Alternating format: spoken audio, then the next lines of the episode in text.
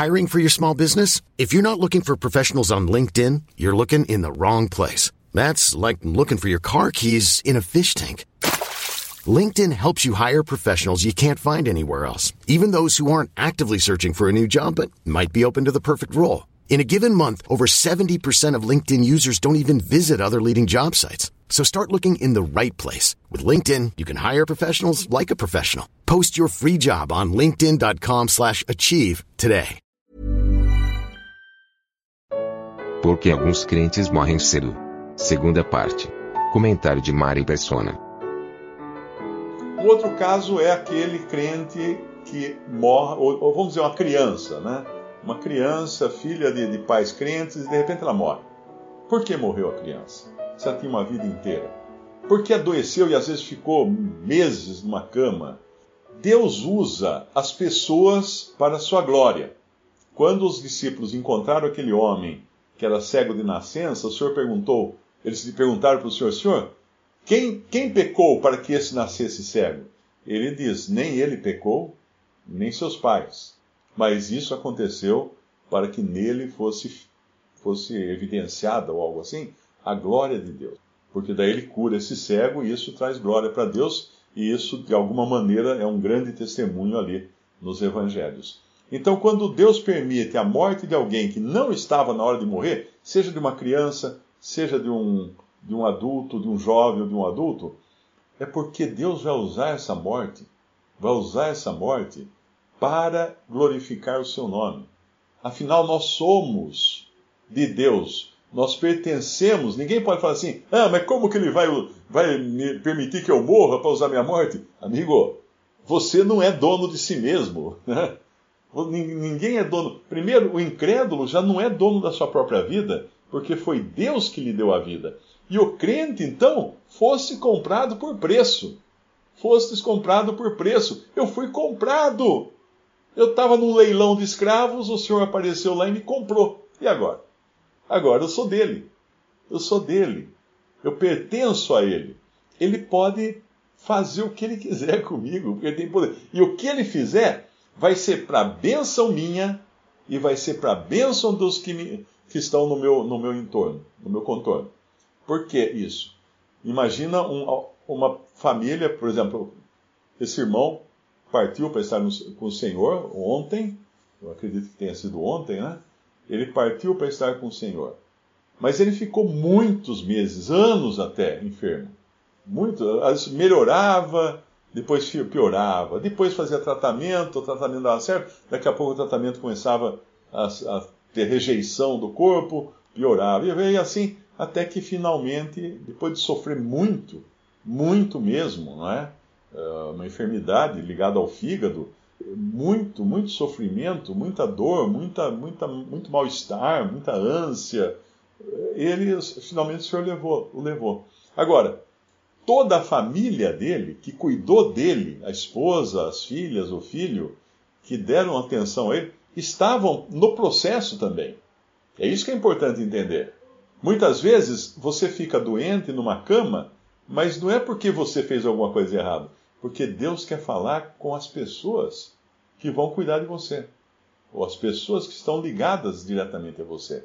Então, se por um lado um, um crente pode morrer porque ele não está dando certo nesse mundo, não está dando um bom testemunho, por outro lado, um crente pode morrer porque Deus quer usar a morte dele para atingir outras pessoas. Quantas pessoas numa família já foram tocadas pelo Evangelho só depois que uma mãe ou um pai morreu? crente morreu. O pai ou a mãe orava a vida inteira pela conversão daquele filho que só andava errado. Aí morre o pai, morre a mãe, o filho cai em si. Toda a, toda a semente do evangelho que foi colocada na, na vida dele, e depois ele observar aquele tempo de sofrimento da sua mãe, numa cama, e a paciência dela em aceitar aquilo como vindo do Senhor, ele não aguenta. Ele é, ele é a, última, a última garrafa do boliche da vida dele, é derrubada por aquela bola pesada que bate, espalha tudo. Ele não consegue deixar mais nenhuma garrafa, eu acho que chama garrafa, né? Aquelas do boliche, não consegue deixar nenhuma mais em pé.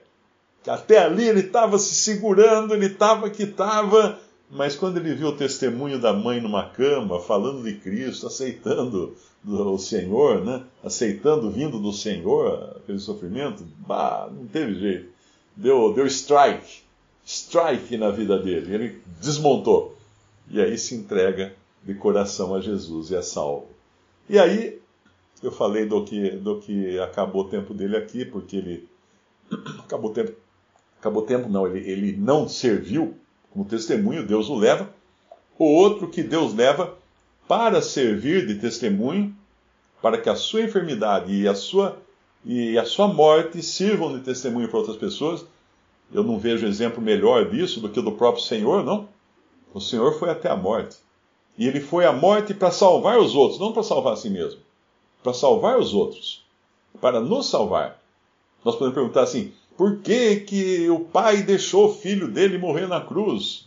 Ele, ele, ele respondeu: se a semente de trigo caindo no solo não morrer, fica ela só. Seu grão de trigo, né? Fica ele só. Mas se morrer, dá muito fruto. Olha os frutos aqui. Olha quantos frutos tem colocando colocando mensagens e falando de Cristo e, e testemunhando de Cristo. Isso tudo porque um homem morreu. Jesus morreu. Então, a morte de um cristão pode servir também para dar muito fruto. Agora, o terceiro caso é o de Paulo, não é? quando ele efetivamente, o cristão efetivamente cumpriu a sua missão aqui. Combati o bom combate, Guardei a carreira, guardei a fé, é, é 2 Timóteo, 2 Timóteo capítulo 4, versículo 6. Porque eu já estou sendo oferecido por aspersão de sacrifício, e o tempo da minha partida está próximo. Combati o bom combate, acabei a carreira, guardei a fé. Desde agora a coroa da justiça me está guardada, a qual o Senhor, justo juiz, me dará naquele dia e não somente a mim, mas também a todos os que amarem a sua vinda. E não é só Paulo, Pedro também sabia que ele ia morrer. Na sua segunda carta, ele revela que a sua morte estava para acontecer e ele ele fala que ele é, é 2 Pedro, 2 Pedro, capítulo 1, versículo 13 e tenho por justo, enquanto estiver neste tabernáculo, ou seja, nesse corpo, despertar-vos com admoestações, sabendo que brevemente hei de deixar este meu tabernáculo, como também nosso Senhor Jesus Cristo já me tem revelado. Mas também eu procurarei em toda ocasião que depois da minha morte tenhais lembrança destas coisas, porque não vos fizemos saber a virtude e a vinda de nosso Senhor Jesus Cristo, seguindo fábulas artificialmente compostas, mas nós mesmos vimos Sua Majestade. E ele vai continuar dizendo aqui, da, ele vai chegar no versículo 19, e temos muito, muito firme a palavra dos profetas, a qual bem fazeis em estar atentos, como a luz que alumia em lugar escuro, até que o dia amanheça e a estrela da alva apareça em vossos corações. Aí ele continua falando da profecia que é, produzida não por vontade de homem algum, mas homens santos de Deus falaram, inspirados pelo Espírito Santo. Um ponto interessante aqui é o versículo o versículo 15, mas também eu procurarei em toda ocasião que depois da minha morte tenhais lembrança dessas coisas, porque eu vou deixar aqui um sucessor meu, um sucessor aqui na terra, que vocês vão chamá-lo de Papa para ele ajudar vocês a terem lembrança dessas coisas. Está escrito isso aí? Não, de jeito nenhum. De maneira nenhuma. Ele não deixou nenhum sucessor. Qualquer pessoa que também se declare sucessor de Pedro aqui na terra, ele é, ele é falso, é fake, é pirata. Porque Pedro não deixou nenhum sucessor. Os que ele deixou, os que Cristo deixou aqui na terra, para testemunhar dele, são os cristãos. Todos, sem, sem distinção. Não tem um que é mais igual dos iguais, né? Não tem nada disso. Então não tem. Esse homem que ocupa o chamado trono de, de, de São Pedro é um usurpador de uma autoridade que não foi dada na Bíblia, que não foi delegada, que não é que nem cartório, né? Não é, não, Não, ele não recebe por hereditariedade ou qualquer coisa assim. Não tem isso. Ele deixou as suas palavras, Pedro deixou, ele está falando ali que ele escrevia tudo aquilo para que os cristãos tivessem lembrança das coisas que ele aprendeu. Mas ele sabia muito bem que ele não, não ia deixar nenhum homem no lugar dele. E Paulo confirma isso na, na sua conversa com os santos, os anciãos de Éfeso, quando ele diz assim, uh, que, ele, que ele iam entrar lobos vorazes que não iam não iam poupar o rebanho, e dentre vós mesmos se levantarão homens falando coisas pervertidas ou perversas, para arrastar discípulos após si. Desconfie de homens que querem arrastar discípulos, hein? Muito cuidado. Muito cuidado. Se tem uma coisa que eu detesto é quando as pessoas elogiam, falam, ô oh, Mário, não sei o que, o Mário isso, Mário aquilo. Cara, você está me ofendendo e está ofendendo a Cristo. Porque, como disse João Batista, importa que ele cresça e eu diminua. Todo cristão tem que ter esse sentimento. E ninguém exaltar um cristão, exaltar um homem, fazer uma estátua para ele, pôr na praça pública, isso é uma loucura, isso é uma besteira imensa. Hoje em Brasília é dia do evangélico. Feriado, fechou tudo em Brasília hoje para homenagear os evangelhos. Olha que coisa linda, né? Esse pessoal não tem senso de, de não tem bom senso.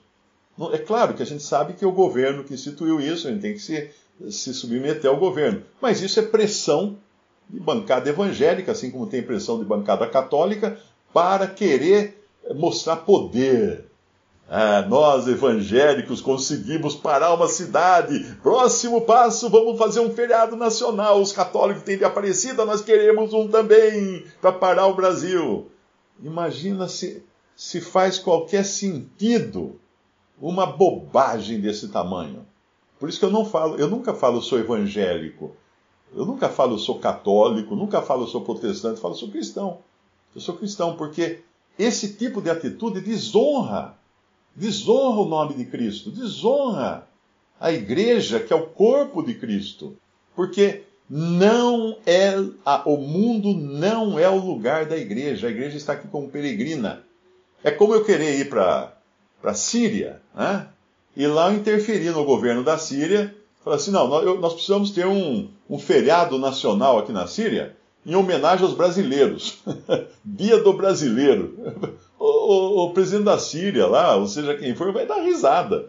E se o país for meio radical, vão me cortar a cabeça fora. Imagina, não faz sentido. Somos estrangeiros, a nossa cidadania é, é celestial, de onde nós aguardamos o Senhor. Então, a última, como eu disse, a última razão de Deus tirar a vida de um cristão aqui nesse mundo é porque ele combateu o bom combate, ele eh, cumpriu a carreira, guardou a fé e ele agora vai, vai receber os louros da vitória, né? Porque ele foi fiel ao Senhor Jesus e lá ele vai receber as palavras do Senhor: servo fiel, entra no gozo do teu Senhor. Essas são as primeiras palavras que ele recebe quando entra na presença do próprio Senhor. E não sei se existiria alguma outra razão para um cristão sair dessa vida. Agora, quanto ao incrédulo, o incrédulo já está morto nos seus delitos e pecados. A única, a única opção para ele é crer em Cristo. Se ele morreu, Deus já tinha dado uma chance para ele. Vai saber onde está agora? Não sabemos. Ninguém sabe. O Senhor conhece os que são seus. É? Ninguém pode chegar e falar assim: ah, morreu o cara ali, cara tão mal, tá queimando no inferno. Isso você vê no, no Twitter direto, né? Quando morre alguém que, que a pessoa não gosta, que é da outra, é do outro partido, ou é da direita, ou é da esquerda, ah, agora está queimando no inferno.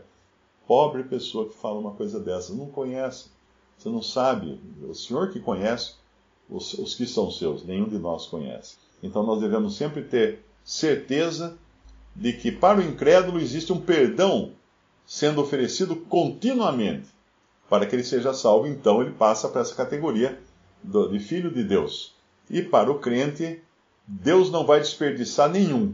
Se morreu, porque não, não andou aqui conforme a vontade do Senhor, causou escândalo, o Senhor quis ensinar isso para alguém, para dar, para criar temor nos seus irmãos em Cristo, para que eles também andem sobre ovos, né? caminhem sobre ovos.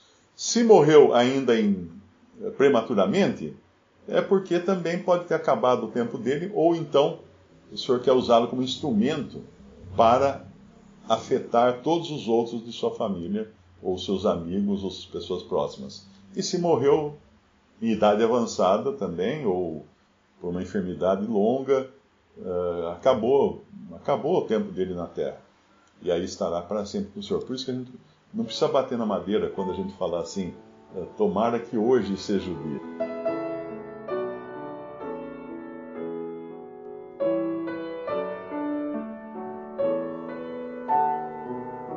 Visite respondi.com.br. Visite também 3minutos.net.